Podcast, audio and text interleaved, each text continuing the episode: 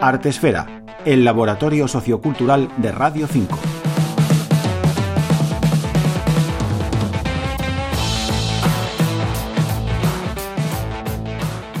Disculpe, ¿es usted polaca? Sí. ¿Por qué lo pregunta? ¿Es usted Ana? Y usted debe ser el amigo de Michitla. Sigmund. Un placer.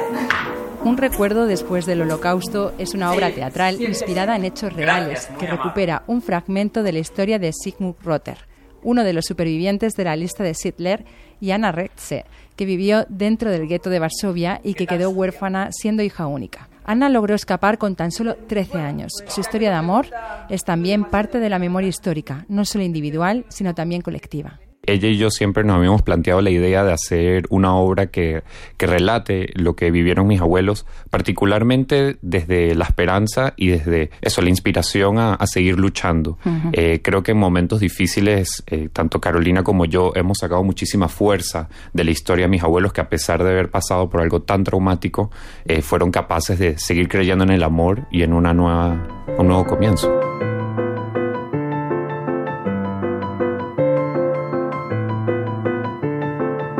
Ana y Sigmund son los abuelos de Samuel Rotter, que es coautor y productor de la obra teatral, junto a Carolina Perelman, que es también coautora y directora de Un recuerdo después del Holocausto.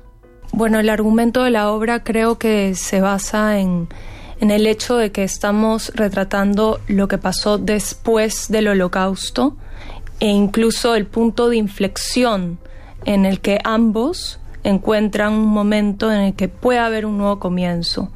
Y uniendo un poco lo que dijo Samuel, ese nuevo comienzo representa seguir adelante, seguir intentándolo y asimismo los recuerdos, más allá de que se trata el holocausto, trasciende en la memoria histórica, ¿no? Al final es lo que representa nuestra identidad y nuestra identidad puede representar el seguir adelante.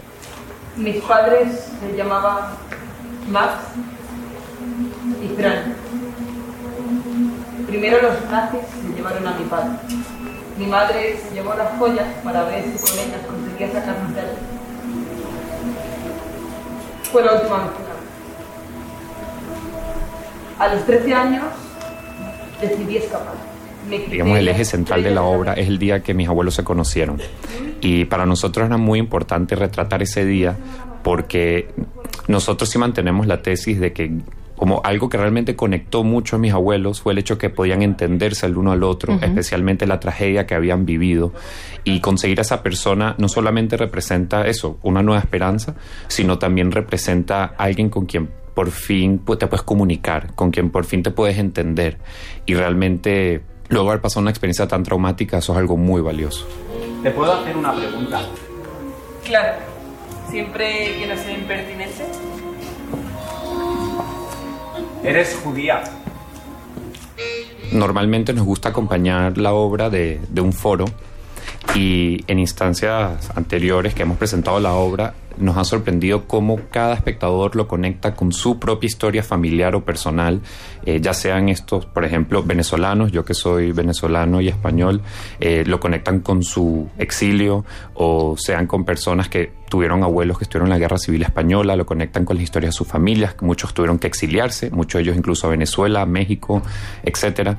Así que estoy de acuerdo que por más que es una obra que retrata el holocausto, retrata la vida de mis abuelos, creo que es lo suficientemente abierta para que cada persona realmente reflexione acerca de sus propios recuerdos, sus vivencias y cómo se han mitificado en su interior y creado su propia identidad. Ambos sobrevivientes del holocausto creo que tuvieron mucha suerte en encontrarse el uno al otro. Creo que es muy difícil entender a alguien que ha vivido esta tragedia y todo este horror. Entonces, ese nivel de entendimiento y la amistad que puedes llegar a desarrollar con una persona así creo que es donde está nuestra esperanza, ¿no? Y el poder nuevamente seguir adelante. Y me gustaría decir una parte de un poema de Rilke que la verdad que me parece que representa un poco esto.